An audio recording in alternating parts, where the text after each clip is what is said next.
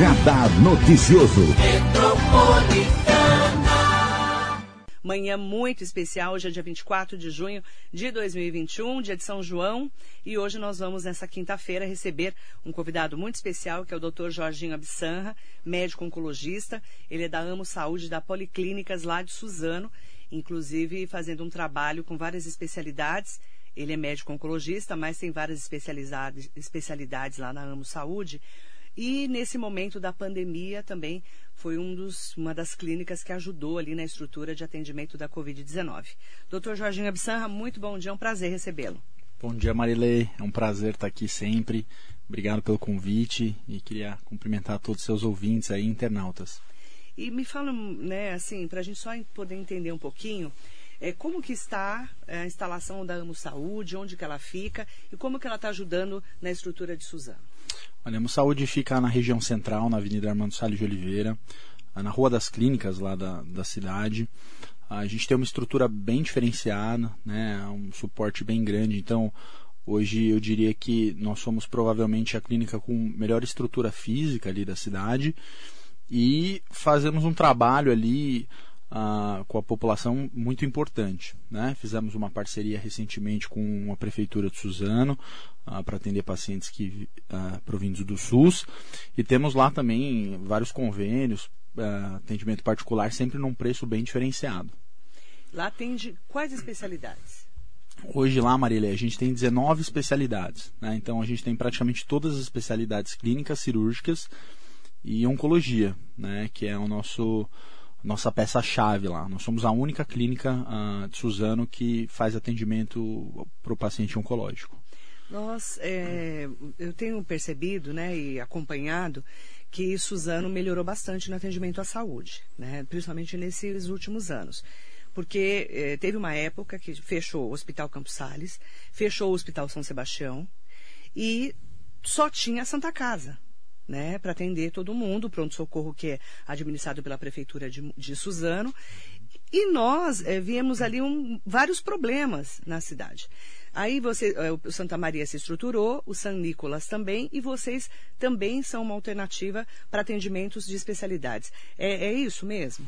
É exatamente isso, né? Suzano é uma cidade é, estrategicamente localizada, então ela faz divisa com o ABC, é a única cidade aqui da região que faz divisa com o ABC está bem no centro do Alto Tietê, né? então ela é mais próxima uh, de Guarulhos, por exemplo, do que Mogi das Cruzes e está muito próxima da zona leste de São Paulo. E aí, naturalmente, que os investimentos de saúde vieram para a cidade. Hoje tem o Santa Maria lá, que está muito bem estruturado. O San Nicolas, com uma excelente estrutura física também. E a gente, que criou uma estrutura um pouco menor, né? nós somos menores que os dois, mas eu diria que com uma qualidade uh, tão boa quanto. Então vocês atendem várias especialidades. Isso. Por exemplo? A gente atende, por exemplo, de ortopedia, pediatria, clínica médica, endocrinologia, cirurgia vascular, cirurgia geral, cirurgia de cabeça e pescoço, cirurgia do tórax, oncologia clínica, oncologia cirúrgica. Uh, temos uma sala de infusão de medicações uh, complexas, como quimioterapia, né, medicações hematológicas, medicações reumatológicas temos uma sala de procedimentos, enfim, a gente tem uma estrutura ah, para atenção básica intermediária bem, bem complexa. Então é uma equipe grande. É, nós somos hoje em, em 19 médicos, mais uh, fono, nutricionista e duas psicólogas. É, estrutura importante para atender, porque tem muito paciente que vem de Ferraz, Poá, Itacoaxetuba, não tem? Tem vários pacientes Sim. de fora, né? É, a, na verdade, a nossa maior demanda hoje é de fora, fora de é, Suzano. Eu imagino, né? A gente atende né? 30% da, dos nossos atendimentos é de Suzano e 70% da região. Jorginho Absanra, que é médico oncologista, né? Filho do Dr. Jorge Absanra, que foi prefeito de Ferraz de Vasconcelos, todo mundo sabe, até pelo uhum. mesmo nome, óbvio, né? É. A mãe dele também é médica, o pai é médico. Como é que tá seu pai e sua mãe? Tão bem, né? Meu pai teve um susto, quase faleceu de Covid no final do ano passado. Ficou mal, né? Ficou super mal. Foi quando você veio aqui, né? Foi. E, mas está bem agora, né? Ainda tem. Mas ele chegou a entubar? Não chegou a entubar, mas, mas ficou muito limítrofe. Uhum. É. Uh, hoje está, assim, tem um pouquinho de sequela, né? Tem uma tosse, ele tinha uma asma crônica, é gordinho e tal. Já não é mais tão novo, né? Já tem 64 anos. até vai ficar bravo que eu falei da idade dele no ar. 64 anos o Jorge Abissan, hein, gente? E... Mas Precisa graças a Deus cuidar. tá, tá muito bem, tem, tem trabalhado tá como médico. trabalhando? Tá trabalhando como médico. Lá em Ferraz. Em Ferraz e em Poá. Ele trabalha como médico em Ferraz e em Poá. E minha mãe é a mesma coisa, né? Ela tá 40 anos já médica pediatra lá em Ferraz. Ela tá atendendo um pouquinho em Poá também. E ela atende lá ah, um pouco de pediatria pra gente na Amo Saúde. E você é o único médico da família? Não, meu irmão é Seu irmão médico também é também. médico, É, né? Meu irmão, Já formou tudo, ele né? formou, ele, ele é residente hoje no, do IBCC.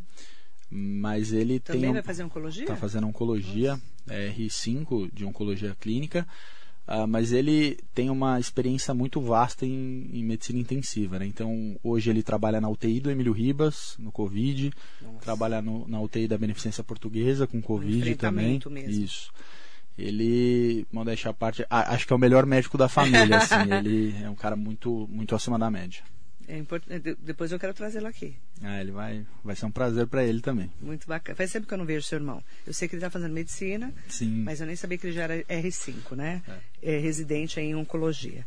Vamos falar um pouquinho. É importante a gente trazer uma- algumas atualizações, principalmente para você que está ali no dia a dia, né? Nós estamos falando muito da alemã BioNTech, uma empresa farmacêutica, né? Que desenvolveu uma vacina contra o coronavírus em parceria com a Pfizer e tratou o primeiro paciente com a BNT 111, a vacina contra o câncer de pele, durante estudos, né? E ah, ficou todo mundo ali animado com essa história de tratar o câncer também. Como é que você analisa essa nova fase da tecnologia?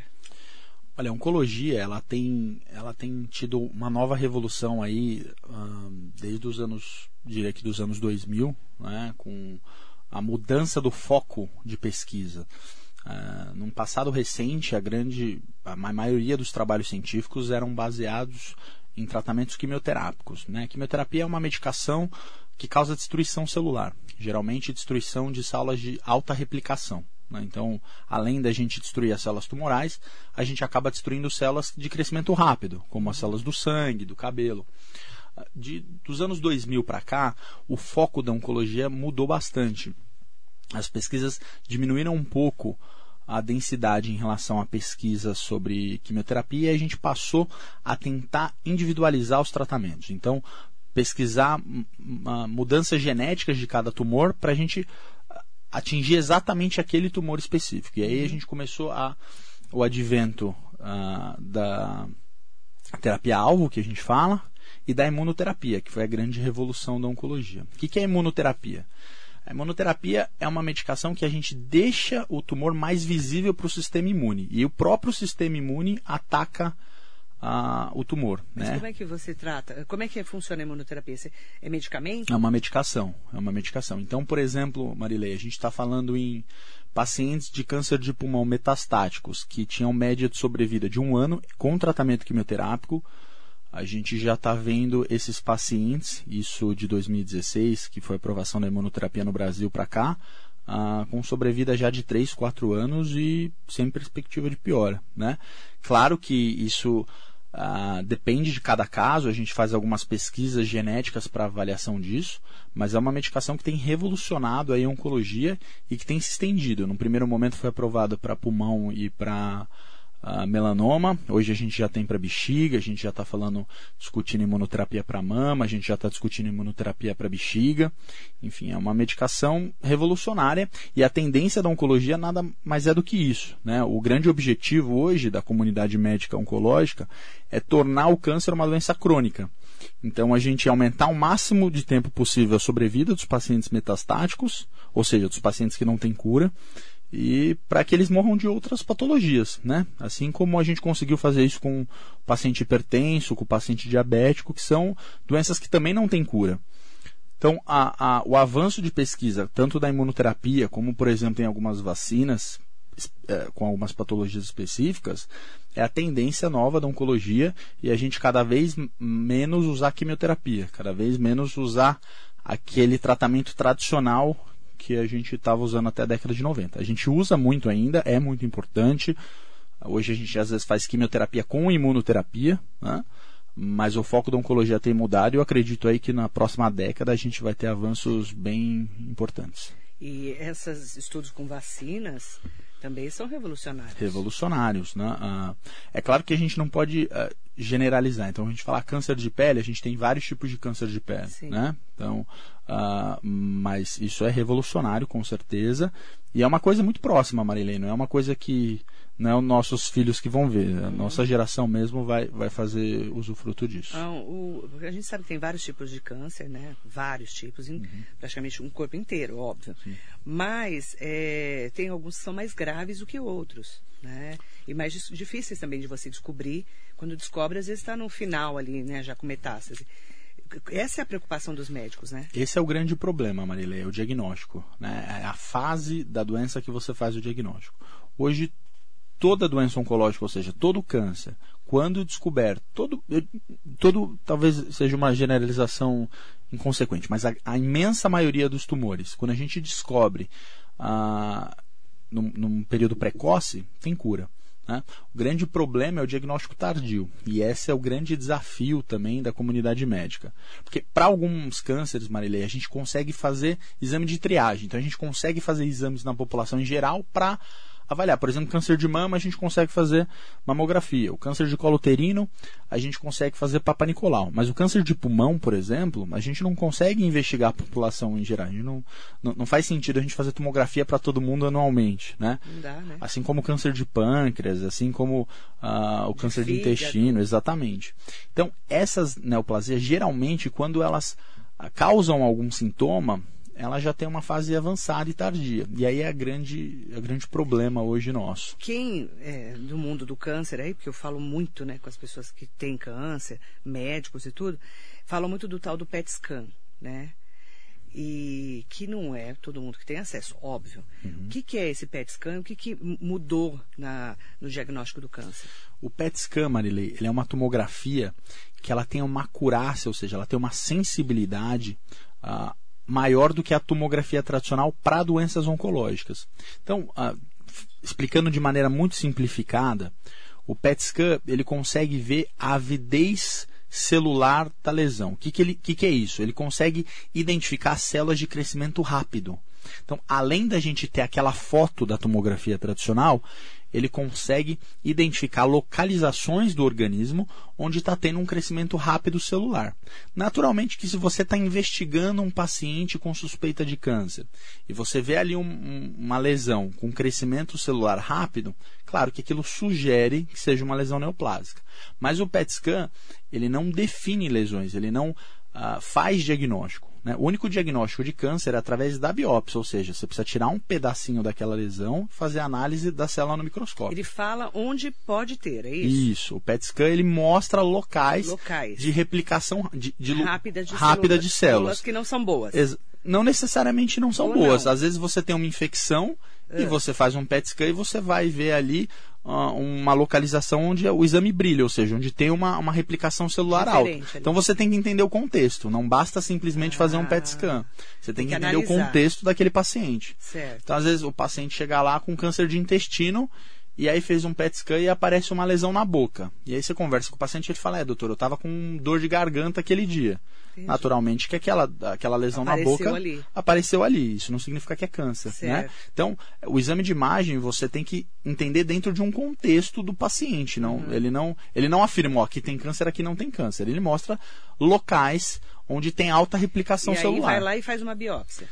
Às vezes a gente pede uma Quando biópsia. precisa. Exatamente. Então, o É paciente. tirar um pedacinho daquele tecido. é Isso. A biópsia você tira um pedaço daquele tecido e faz análise no microscópio, né? E aí, dependendo das características daquela célula que você vê no microscópio, você pode dizer isso aqui é uma lesão Uhum. maligna e uma lesão benigna, por exemplo. Certo.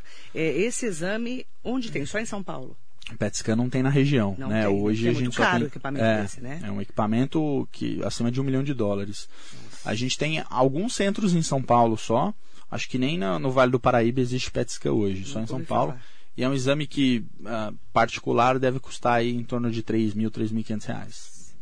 Que totalmente inacessível para a nossa população. Totalmente inacessível, mas nem sempre, Marilei, a, a gente ah, define, solicita o PET scan. Né? Não, então, mesmo com um paciente que tenha condições financeiras, não necessariamente eu vou ter que solicitar PET scan sempre para ele. Geralmente, a gente solicita o PET scan quando a gente tem dúvidas em relação a outros exames de imagem. Então, eu tô lá com um paciente com um câncer de intestino, por exemplo, e apareceu uma lesão no fígado que eu não consigo identificar direito se é um cisto, se é um tumor, na tomografia ou na ressonância. Aí eu peço um PET scan para tirar a minha dúvida. Né? Então, geralmente, o PET scan, na maioria dos casos, é um exame que a gente pede quando a gente tem dúvidas diagnósticas. Né? Uhum. Claro que ah, para doenças oncohematológicas, então, para linfomas, é o, é o primeiro exame de escolha mas para a grande maioria dos outros exames, o PET scan é um, é um exame que, quando eu tenho dúvida, eu solicito. Uhum.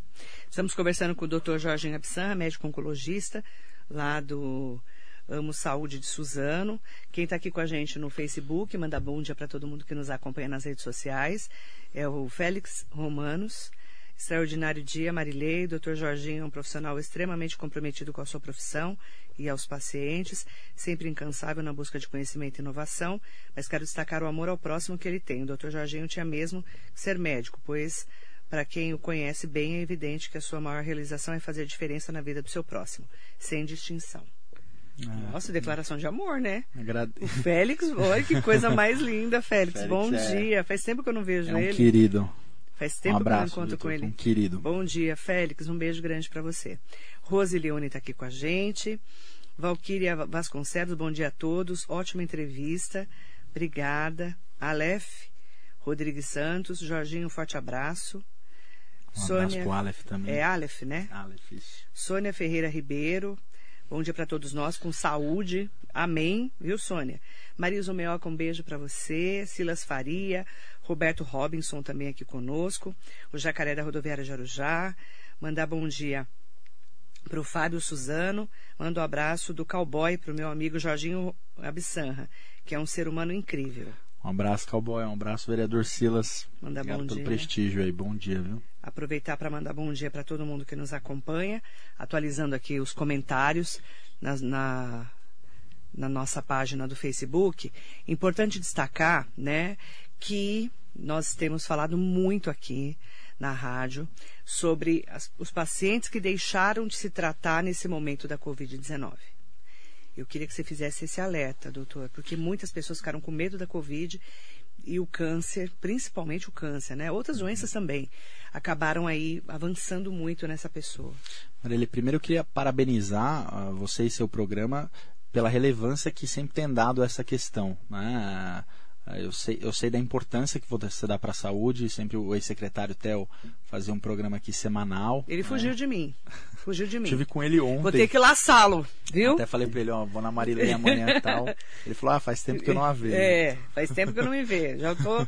Viu, Mayra? Desculpa aí sua esposa, mas vou dar uma laçada nele. Então, é... Mas a gente fala muito de saúde aqui. É, queria parabenizar você por isso, porque é, tem um papel fundamental para a sociedade, né? A imprensa, ela tem um papel muito relevante e você faz isso de maneira ímpar, principalmente em relação à saúde. Obrigada. É, isso é importante ressaltar, Marilei, que o que acontece? É natural que uh, as orientações da OMS, do Ministério da Saúde, das secretarias municipais e de Estado, do isolamento social, né, dos, das pessoas que têm condições de se manter em casa, e essas orientações estão corretas.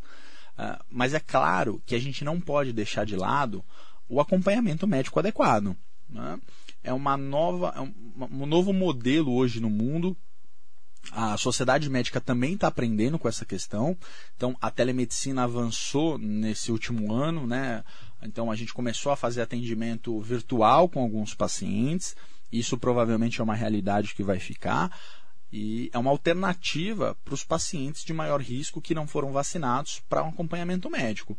Agora, infelizmente, o que a gente tem visto, e agora está explodindo o número de casos no hospital, é, de pacientes que tinham suspeitas de doenças oncológicas ou que tinham queixas e acabaram ficando em casa. É, isso mesmo. E não procuraram serviço de saúde. E aí agora, quando procuram, a gente já tem diagnóstico avançado de câncer. Né? Então, essa semana, por exemplo, aqui no Hospital de Mogi das Cruzes que eu trabalho, eu peguei seis casos de doenças metastáticas ah, porque o paciente acabou ficando em casa, acabou não dando atenção a essa questão E aí, quando fez diagnóstico, a doença já estava avançada e naturalmente ficou incurável. Metástase, eu posso falar que espalhou, né? Isso. Metástase é quando a doença sai do, do ponto inicial dela e vai para outro órgão. Tá. Geralmente, geralmente, doenças metastáticas são doenças incuráveis. Né? E aí então, já não tem mais jeito.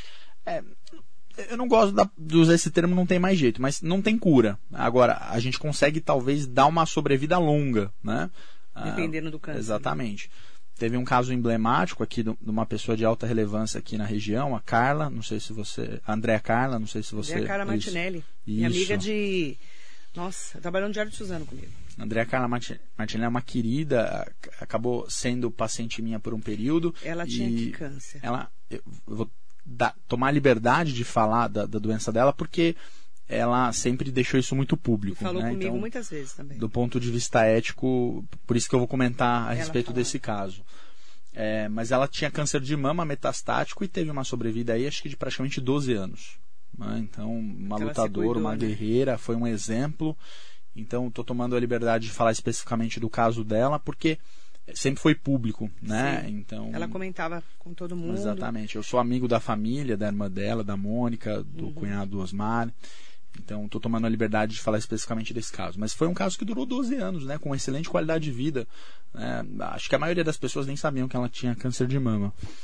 E... Eu sabia porque tinha proximidade Sim. com ela, né? Sim. Mas ela falava mesmo, abertamente. E, e, ela, nossa, ela foi uma batalhadora, né? Uma, uma guerreira, guerreira uma guerreira, um grande exemplo. E foi uma paciente que viveu 12 anos, né, uhum. né, metastática. Já que você está falando de pessoas, é, aqui, a Andréa Cara, é muito conhecida aqui na região, o Bruno Covas, por exemplo, que para nós foi uma grande perda como pessoa e como político também, né? Que tinha um futuro enorme pela frente na política. O que, que aconteceu com ele? O Bruno Covas, ele fez o diagnóstico do câncer de estômago dele já metastático. Então, desde o início, a equipe tava, médica, né? exatamente, muito provavelmente ele, sabia que era uma doença incurável e que tinha média de sobrevida de um ano e meio. Foi exatamente o que aconteceu. Um ano e meio. Ah, exatamente. Então, assim, já no diagnóstico, a equipe médica, ele foi cuidado por uma excelente equipe lá no Hospital Sírio-Libanês, sabia da média de sobrevida dele e muito provavelmente ele também sabia. Claro que ah, isso não é uma coisa que eticamente ou enfim, humanitariamente seja divulgada, né? Olha, o prefeito tem média de sobrevida de um ano e meio. É. Até porque a gente também não é Deus, Marilene. Então, quando a gente fala de média de sobrevida, é uma média. Alguns pacientes vivem mais, outros pacientes vivem menos. Uhum. Né? Então, uma média é uma média. Você pega um número de pacientes com aquele caso e traça uma média. Por isso que eu também não gosto de falar para os meus pacientes tempo de vida, porque a gente sempre erra. Mas a média do Bruno Covas, sobrevida daquela doença, que já era metastática, ou seja, quando foi feito o diagnóstico, era uma doença que já estava espalhada no fígado, que não tinha mais cura. Ele fez uso de imunoterapia, é, então, o período que ele ficou com melhor qualidade de vida, que ele disputou eleição, tá, ele estava em uso de imunoterapia. É, agora, infelizmente, não teve jeito. Não né? teve jeito. Infelizmente. É, Dr. Jorginho Abissan, a gente está falando nesse momento né, de, de, desse alerta para as pessoas não pararem os tratamentos. Nenhum tratamento de saúde, mas principalmente do câncer. Se você parou algum tratamento, volte ao, tra ao tratamento. Né? Esse, é, esse é um ponto importante. E é, como é que você está enxergando hoje os números da Covid-19? Olha, o padrão ah, da Covid mudou completamente. Eu estava, inclusive, conversando com meu irmão ontem, que ah, trabalha lá na Beneficência Portuguesa e no Emílio Ribas, que são. O Emílio Ribas hoje provavelmente é o, é o grande. O grande, a grande UTI de tratamento de Covid no país, maior né? referência do país. E ele estava conversando com ele, ele falou, olha, mudou completamente o padrão dos pacientes, então hoje os pacientes internados na UTI são 30, 40 anos, na média, né? praticamente não há mais idosos, naturalmente por conta da, da imunização, da vacinação, e esses pacientes estão ficando mais graves. Né? E isso a gente já via no início da pandemia, que pacientes mais jovens, quando ficavam graves, ficavam realmente graves, e é um padrão que a gente tem visto agora. Né? E ele, e geralmente, Marilei, é uma coisa interessante. O que a gente vê em São Paulo para vir para a região demora uns 10, 15 dias. Então, esse padrão que ele está vendo lá no, na UTI do Emílio Ribas, provavelmente a gente vai, vai identificar ele de maneira mais sólida daqui uns 10, 15 dias aqui no Alto Tietê. Né? Eu trabalho uh, em dois hospitais aqui da região, atendo o Covid também, né? todos os médicos estão atendendo um pouco de Covid. E o padrão da doença mudou completamente. E eu não sei se você viu, Marilei, ontem nós tivemos mais de 100 mil casos Eu detectados. vi. Num dia. Em um dia. Falei hoje né? já aqui. Isso, Marilei, dos casos testados. Porque a gente Fora que não tem teste. né? Exatamente. Então, assim, você pega lá no interior do Maranhão, você pega no interior do Acre, você pega em Ma- Amazonas. Amazonas. Essas pessoas não conseguem pegar o carro, ir no hospital e, e fazer o. PCR. Né? E às vezes até, por exemplo, na região metropolitana do Rio de Janeiro, né? no longe, interior, né? exatamente, de Santa Catarina. Então, a gente está falando em 100 mil testes confirmados em um dia. Ou seja, os números estão subindo novamente, natural pela ah, flexibilização né, do isolamento. Eu entendo também que tem questões econômicas, mas o que é importante ressaltar, Marilei, é que quando tem isolamento social, isso que as pessoas não entendem. O isolamento social, ou seja, quando o governo do estado, as prefeituras fecham o comércio, e aí algumas pessoas falam: olha, isso não vale nada, porque o número de casos aumenta depois. O objetivo de você fechar a estrutura não é de você eliminar o vírus, mas é de você fazer a contaminação ser mais lenta para a estrutura de saúde conseguir dar conta. Então, quando, por exemplo, vem o governo do estado, vem a prefeitura, fecha o comércio e aí a gente tem um número de queda dos casos, é para dar um arrefecimento para o sistema de saúde, o sistema de saúde dá conta e depois se abre de novo, porque você sabe que o número de casos vai aumentar. Até chegar a um limite do sistema de saúde. Depois, infelizmente, tem que fechar de novo, até a gente conseguir fazer a imunização em massa. Né? Então, nestes últimos 15 dias que a gente tem visto realmente o número de imunização crescer de maneira considerável. Mas até 20 dias atrás, a gente tinha 10% da população imunizada. E aí, naturalmente, que as consequências são catastróficas. Ontem nós tivemos 100 mil casos confirmados e a tendência é provavelmente de alta desses números. E aí a gente ainda não tem vacina para fazer a vacinação direto, né? Exatamente. Para, para, acaba a vacina, para. Aí depois volta com a distribuição de vacinas. Agora com a Janssen, né? Chegando um pouco mais, alguns outros lotes, é, pode ser que a gente consiga imunizar melhor, né? Tomara, né, Marilei? Uh, os números estavam, assim, ridículos até um tempo atrás. Verdade. E agora parece que a gente está tendo um pouco mais de robustez em relação à vacinação. Agora, essa politização também da Covid prejudicou demais, né? Demais, né? Hoje o país não tem 500 mil mortos à toa.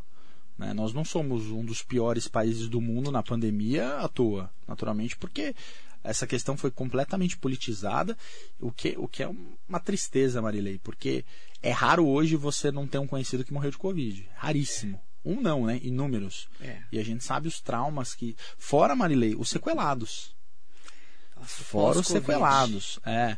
Então hoje, uh, no hospital que eu trabalho, nós temos lá metade do hospital de pacientes crônicos pós-Covid. Pacientes que ficaram 20, 30, 40, 50 dias entubados. E, e cada um tem uma doença, né? Sim. Fica com uma doença. Pacientes, eu tô vendo pacientes de 15, 20, de 30, 40 anos traqueostomizados pós-Covid. É que fizeram é, um buraco aqui na garganta. Exatamente, com escaras horrorosas. São é, as feridas nas costas ferida, nas. Exatamente. Pacientes com insuficiência renal crônica que tem que ir para diálise. Muita gente fazendo diálise é. agora. Então, assim, nós temos 500 mil mortos contabilizados, fora os que não foram contabilizados, pessoas que não tiveram acesso à saúde e morreram em casa, mas mais o, os pós-Covid, né? Que mais nós os vamos sequelados. ter que cuidar o resto da vida. Exatamente. E isso também, do ponto de vista econômico, tem consequências trágicas, né? Em relação ao INSS, estrutura de saúde. Estrutura de saúde. É, são pacientes que, além do trauma é, humano, né? A gente vai ter consequências econômicas aí diversas. E, naturalmente, pela politização que teve da doença. Você é a favor de usar máscara, de ainda ter distanciamento social? Qual que é a sua opinião? Com certeza, Marilei. É, eu sou médico e, e, a medicina é baseada em evidência. Né? A medicina não é baseada em achismo. Não é o que eu acho, é o que os trabalhos mostram. E os trabalhos mostram que o distanciamento social, que o uso de máscara uh, previne o contágio. Então, não faz sentido eu defender uma coisa diferente disso. E é, a gente virou uma, uma grande polêmica essa história do, né, do, do, kit Covid, né, das medicações. E aí, ontem saiu uma, uma notícia que eu até separei para. A hora que eu vi a notícia, eu já falei, vou separar para falar com o Dr. Jorginho Abissan. A Universidade de Oxford testou a ivermectina como possível tratamento para a Covid-19, né? Que é das, um dos medicamentos que defendidos, além da hidroxicloroquina, né? A ivermectina também é defendida. O estudo, ele mostra é, que já testou medicamentos como a azitromicina e a doxiciclina, uhum. que demonstraram ineficácia contra a doença. Mas a ivermectina como possível tratamento para a Covid-19. Como é que se analisa? Marilei, é importante, isso é uma, é uma discussão da sociedade. Uh, isso varia muito de quem defende o, o governo federal, quem não governo federal, mas é importante a gente explicar da onde veio a hidroxicloroquina e da onde veio uh, esses estudos. Lá no início da pandemia, Marilei, foi feito um trabalho de um grande, uh, uma grande revista científica que mostrava que a hidroxicloroquina associada à azitromicina em laboratório diminuía a quantidade do vírus sanguíneo. Então, se você tem a diminuição do vírus no sangue, sugere-se que provavelmente você tenha melhor controle da doença.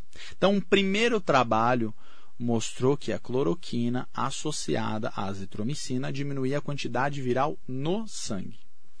Aí nós passamos a usar naquele momento, em março, abril do ano passado, cloroquina com azitromicina de maneira experimental, porque não existia nenhum trabalho ainda mostrando realmente controle da doença. O que a gente tinha era a diminuição da quantidade viral, então a gente sugeria que tinha... Como não tinha outra coisa Exatamente. Usar, né? Tudo muito novo. Exatamente. Depois, diversos trabalhos de diversas revistas científicas começaram a mostrar que a associação de azitromicina com cloroquina diminuía realmente a quantidade de, de, vírus no corpo, porém não diminuía a mortalidade, não diminuía tempo de internação e, pelo contrário, a cloroquina, que é uma medicação que tem um enorme efeito colateral, aumentava a mortalidade de pacientes cardíacos. Né? Isso não foi um trabalho que mostrou, foram praticamente todos os grandes trabalhos mundiais das grandes revistas científicas. E como é que você faz um trabalho, Marilei? É simples, você pega um grupo controle, onde você não usa a medicação, e você pega um grupo onde você usa a medicação. Então você pega lá 100 pacientes que você usa a medicação e 100 pacientes que você não usa, e compara os resultados. É bem simples. Isso é um estudo. É um estudo. Você vai lá e compara os resultados. Você faz lá alguma escolha em relação à população, então você fala, olha, esse trabalho aqui eu vou usar pacientes acima de 45 anos, pacientes que uh, iniciaram a Covid no primeiro dia de sintomas, eu comecei com cloroquina, você cria alguns parâmetros e faz um trabalho e compara quem você usou e quem você não usou. E os trabalhos mostraram que os grupos que tinham utilizado tinham aumento da mortalidade por consequências da cloroquina em pacientes cardiopatas. E aí, naturalmente, que isso caiu por terra. A gente parou de usar. Porque, apesar de diminuir a quantidade de vírus no sangue, isso não tinha fator relevante na doença. Tá? Então, isso é muito importante ressaltar. E aí, naturalmente, Marilei, que quando você tem uma doença nova que você não sabe direito como tratar, é natural que as pessoas tratem de maneiras difusas. Então, por exemplo, eu tenho um paciente oncológico terminal, que eu falo assim para a família: olha, infelizmente, a gente não tem mais tratamento uh, de quimioterapia ou de imunoterapia para esse paciente. Se a gente chegar para a família desse paciente, se alguém chegar para a família desse paciente e falar assim: olha, pega a barata, a, a pata da barata com o rabo da minhoca, mistura com babosa, aquece e toma que cura. Claro que a família vai tomar. Né? Isso é, quando você está numa situação desesperadora, o que você sugerir, você vai tomar. Isso acontece muito com paciente oncológico. Então, cogumelo do sol, babosa. É, Conheço todos. Né? Quando não prejudica a saúde, então se isso não prejudica a saúde do paciente, eu falo, tudo bem, o paciente fala, doutor, posso tomar babosa? É uma coisa natural, pode, não tem problema. Mas a hidroxicloroquina aumenta a mortalidade. Não é uma medicação uh, uh, que não tem efeitos, ela tem efeitos colaterais. Né? Em relação à ivermectina, foi feito inúmeros outros ah, é. trabalhos. Para que, que serve a hidroxicloroquina na origem? A cloroquina serve para a gente tratar algumas doenças reumatológicas. Reumatológicas. É. Tá? E a ivermectina? A ivermectina é uma medicação é, que a gente usa, por exemplo, para piolho. Piolho. É. Tá. Tá? Ok, só para ficar claro. E a ivermectina foram feitos diversos outros trabalhos que até o momento não mostraram benefício. Uhum. Existe este trabalho recém-publicado, Sim, né? Saiu que... ontem, que a gente ficou sabendo, né? Exatamente. Da que... Reuters que tem alguns vícios de, uh, de escolha. Então, uhum. um trabalho, porque um, é, como é que você cria uma tendência? Não basta um trabalho, você tem que ter uma série de trabalhos uhum. que levam exatamente para para aquele objetivo. Uhum. Então, saiu um trabalho ontem que tem alguns vícios de escolha né, da população. Então, por exemplo, uh, é como se eu fizesse mais ou menos isso, Marília. Olha, eu vou tratar aqui uh, Covid, então o grupo controle, o grupo que eu vou usar a ivermectina, eu pego dos 18 aos 23 anos. E o grupo que eu não vou usar, que eu vou usar, desculpa, que eu não vou usar, eu pego dos 60 aos 75 anos. É natural que o grupo que você não vai usar vai morrer mais. Então, você tem que ter alguns critérios do trabalho para aquele trabalho ser realmente robusto e realmente mostrar uh, coisas interessantes. E você tem que ter uma série de trabalhos que, que levam para o mesmo. Uh, a mesma conclusão. Porque às vezes você tem variações genéticas. Então, se esse trabalho, por exemplo, foi feito Estou dando um exemplo, tá? No Japão, a população oriental ela tem uma resposta diferente da população negra, que tem uma resposta diferente da população uh, germânica, que tem uma, uma resposta diferente da população latina, por exemplo. Então você tem que ter uma série de trabalhos que demonstrem a mesma conclusão. Uhum. Claro que é uma, uma alerta, agora, até o momento, nós não temos nada robusto do ponto de vista científico de que a ivermectina uh, diminui a Covid. E aí, eu já entrevistei vários médicos, né? O doutor Jorginho Abissanra sabe disso. É, alguns falam que medicam o paciente, que aí fica para o médico decidir, né? O médico que escolhe, ele tem, ele assina né, o CRM dele, uhum. né? ele que define o que, que ele vai dar para cada paciente, é isso? É, hoje o Conselho Federal de Medicina deu essa liberdade em relação ao tratamento de Covid. Tá. Ah, então, ah, o médico tem a livre escolha de, de dar exatamente o que ele quer. É uma discussão dentro do, do Conselho Federal de Medicina. Tem uma grande parte da comunidade médica que é contra essa, essa orientação, e eu também sou contra, porque uh, agora a gente precisa fazer medicina baseada em evidências. Se uhum. nós tivermos evidências de que, sei lá, é, babosa faz bem para o Covid, a gente vai dar babosa. Agora a gente precisa de evidência. Mas aí o médico define. Hoje sim. Hoje sim. no Brasil o médico tem o direito de dar o que ele quiser. Pra, Você pra... não medica. Eu medico com eu medico, por exemplo, com prednisona, com não, dexametasona. Mas eu não é. hidroxicloroquina e ivermectina não. Não, Entendi. Não Entendi. Não, só para a gente entender. Uhum. O Felipe Melo falou assim: bom dia, excelente explicação do doutor. Nas mídias só vemos partidos opositores entrando em atrito pelas medicações do kit Covid, sem explicar o porquê e para que servem as medicações. Estamos aprendendo muito. Parabéns, Marinei, pela entrevista. É isso, por isso que eu trago vários médicos, Felipe, e cada um é, realmente fazem a explicação deles e são profissionais especialistas, estudaram para isso, né? Estudaram muito, inclusive, para isso. Então é importante a gente ouvir quem lida com a Covid e quem trabalha e quem estuda, né, que são os especialistas. Por isso que é importante trazer médicos né, formados e bem formados. José Benedito Silva, muito bom dia, Marilei. Muito providencial sua clara explicação sobre o uso da cloroquina. Luiz Martins, mandar bom dia para ele. Renatinho Ramos, do Renatinho Se Ligue, que é o Renatinho é, lá de Ferraz de Vasconcelos. É, pega para mim, por favor, as.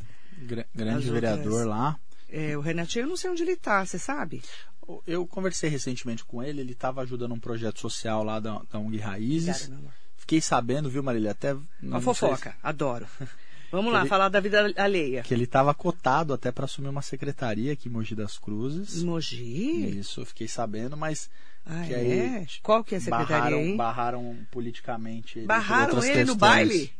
Verdade. Fiquei sabendo dessa fofoca. Ah, é? que ele assumiu uma secretaria de... aqui em Mogi? Aqui em Mogi das Cruzes. É um menino muito competente, viu, Marilei? É, fez um excelente trabalho na Câmara Municipal lá em Ferraz. Uma foi uma pena, pena que, que, ele, ele, não entrou, né? que ele não entrou. Que ele foi tão bem votado. Foi um dos mais votados da cidade, mas é. pela questão partidária. Exatamente. Eleitoral. Um beijo para ele, viu? Sinomar dos Santos Vieira, mandar bom dia também. Aproveitar para mandar bom dia, além do Luiz Martins, para Marinete Bruno. Diogo Pernoca é vereador, né? Grande vereador, Pernoca, lá, presidente eu, da Câmara. Esse Pernoca aqui não dá para esquecer, é. né, vereador? Bom dia, presidente da Câmara de Poá. E vou te falar, Marilei, das pessoas mais sábias da política da região, viu? Ah, é? Então você está convidado para vir aqui, viu, Diogo Pernoca? Porque aí em Poá a gente não sabe nem o que está rolando na cidade. Eu cada dia eu ouço uma coisa pior da cidade, então eu quero saber o que está rolando. Porque a prefeita não vem aqui para explicar o que está acontecendo, então Tá convidado para vir, tá, Diogo Pernoca? Bom dia para você. Silas Faria é vereador também. Silas Faria atualmente não é, mas, Mas foi era- vereador muitos mandatos lá em Ferraz. Lá em Ferraz. É, uma É pessoa época, de índole incrível. Ele é da minha época também. É, você vê como eu tô. Nossa, não vou nem comentar. Pular essa parte, né? Você Man- é cada vez mais jovem, Maria. não vou nem comentar. O Silas era realmente um vereador muito trabalhador, né? Eu Caramba. lembro muito do, do trabalho dele. Eu quero aproveitar, atualiza para mim, por favor, minha querida. Só explicar para os nossos ouvintes que eu, eu não sei o que, que o Facebook atualizou aqui, que na minha fanpage eu não consigo ler todos os comentários. Então eu fico infernizando a Bruna o tempo todo, coitada, para ela poder é, é, me, me passando as informações, né? Quero mandar bom dia também nossa, tem vários ouvintes aqui mandando bom dia, falando eh, sobre a importância de falarmos da, da- desse cenário né, que a gente está tratando aqui. Mandar um bom dia para Andréa Gomes. Ah, a Andréa perguntou, Andréa fez uma pergunta ótima.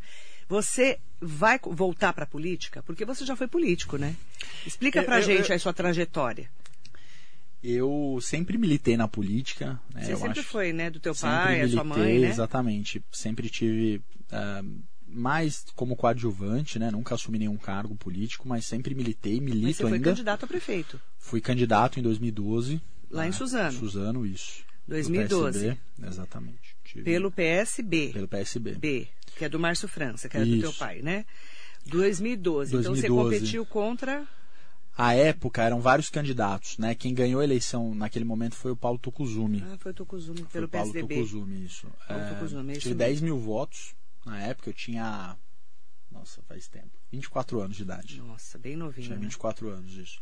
E sempre militei na política. ah, tô, tô filiado ao PSB desde os meus 18 anos, é o único partido que eu tive, né? Uhum. É sempre por admiração à estrutura lá do partido, milito. A política, Marilei, eu acho que a gente nunca sai da política e nunca entra. Você tá, Uhum. A política é uma, uma, coisa diária, né? Eu milito, tenho minhas Uhum. convicções, minhas opiniões, defendo elas. E sempre sou convidado, às vezes, para disputar alguma eleição eletiva, mas faço política diariamente. A política é, um- você é uma- não é um quer exercício. voltar para política partidária? Ah, é difícil dizer, Marilei. Hoje não. Difícil dizer. É, tem eleição ano que vem. Então, mas você vai ser pré-candidato a deputado, por exemplo? Marilei, hoje isso não está definido, né? Não está definido. Tem você um está grupo. no PSB. Tô no PSB. Tá. Tem um grupo de pessoas, porque você nunca é candidato do eu sozinho, né? Geralmente você representa um grupo, representa uma ideia. Existe um grupo de pessoas que estão tão querendo que eu seja candidato, mas isso não está definido e tem, tem muito tempo ainda para se definir. Uhum. Depois você me conta os detalhes, tá bom? Agradecer muito a sua entrevista. Obrigada, viu, doutor Jorginho Absarra. Qual é a mensagem que você deixa para os nossos ouvintes internautas? Eu que agradeço estar aqui, sempre um prazer. Você está cada vez mais jovem de verdade. e queria agradecer o convite e espero que tenha contribuído de alguma maneira para as pessoas, tirar Bastante. algumas dúvidas. Estou sempre à disposição, eh, não só na rádio, enfim, no consultório, nas redes sociais. Ah, faço um trabalho com o Secan aqui de Mogi das Cruzes, com a ONG, né? Inclusive eu vou dar uma live no Secan, acho que na terça que vem Uhum. ah, que é uma ONG, então às vezes tem algum paciente oncológico sem condições, precisa de algum auxílio, também a gente está à disposição. Eu quero agradecer muito a sua participação, doutor Jorginho Absarra, entrevista especial aqui na nossa metropolitana. Muito bom dia para você.